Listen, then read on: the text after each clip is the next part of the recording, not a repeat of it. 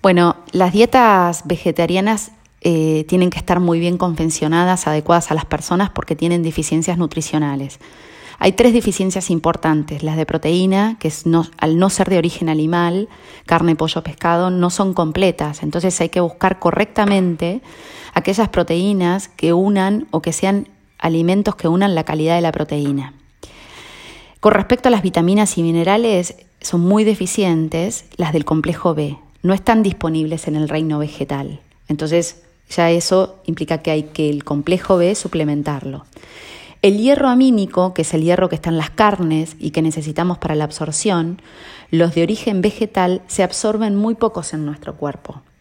Entonces, esto lo tenemos que aprovechar y empezar a suplementar en caso de dietas vegetarianas. Hay que hacer una muy buena selección de los alimentos. Con respecto a las veganas, son más deficientes aún, pero tienen la falencia de no tener calcio. El calcio vegetal, que puede estar en alguna semilla, en alguna planta, no tiene la misma absorción que los lácteos de una dieta convencional. El otro factor que, está, que es importante en hacer una dieta vegana o vegetariana es la edad, porque si en la adolescencia, que es donde normalmente las vemos, suelen tener más deficiencias por la, por la demanda que requiere esa etapa de la vida para su crecimiento. Y para mí están contraindicadas o son muy complejas los niños, porque ya que no existe la proteína vegetal y es como lo más importante que necesitan para crecer. La única ventaja de ambas que encuentro yo, si tengo que hablar de ventajas, es la mejor calidad de las grasas, eh, que, también tienen que estar muy bien confeccionadas, la calidad de esas grasas. Eh, pero bueno, muchas veces lo que yo veo habitualmente en el consultorio, que pecan de demasiados carbohidratos, las dietas veganas, entonces eso no sería tan nutritiva.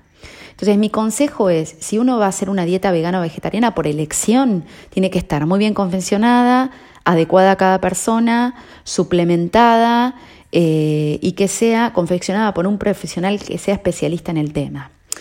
De hecho, encarando un poco esto para la nutrición deportiva, hay ejemplos de, alto rendimiento, como Djokovic, el, serbio que es tenista, que hace una dieta, él arrancó haciendo, pero ya de grande, una dieta sin gluten, eh, no era adolescente, era ya un niño adulto, un niño, le digo yo, 25 años, eh, con una dieta vegana y los años, eh, con los años después se, eh, eh, se, juntó con su mujer y se casaron y con Helena y abrieron un restaurante vegano en Monte Carlos. También está Martina Navratilova, que también es vegetariana, que es otro ejemplo de tenista de alto rendimiento.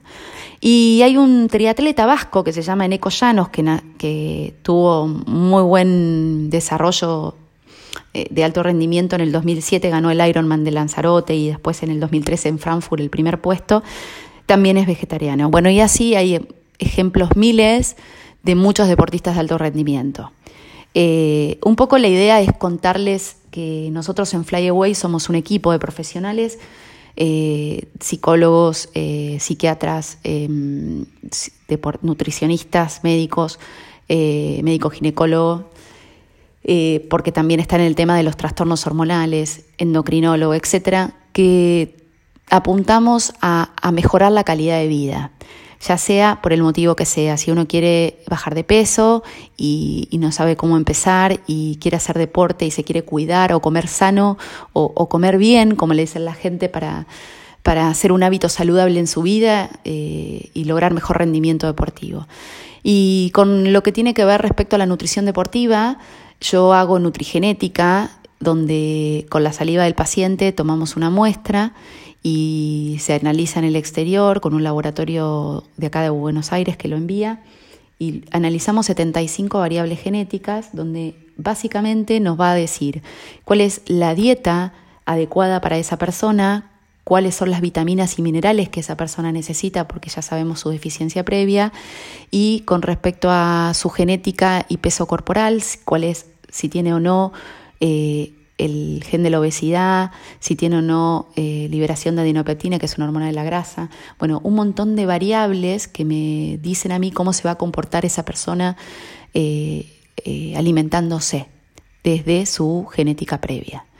Eh, y otra cosa muy importante, porque me ha pasado que atiendo a jugadores de fútbol, a triatletas de alto rendimiento, es conocer eh, su capacidad aeróbica y su potencia muscular. Eh, esto hace que, de acuerdo a cómo da el examen, potencie su rendimiento deportivo. Bueno, eso es un poco para contarle qué hacemos en Flyaway. Eh, síganos en Instagram, colocamos muchas historias y mucha interacción. Es eh, arroba flyawaycp.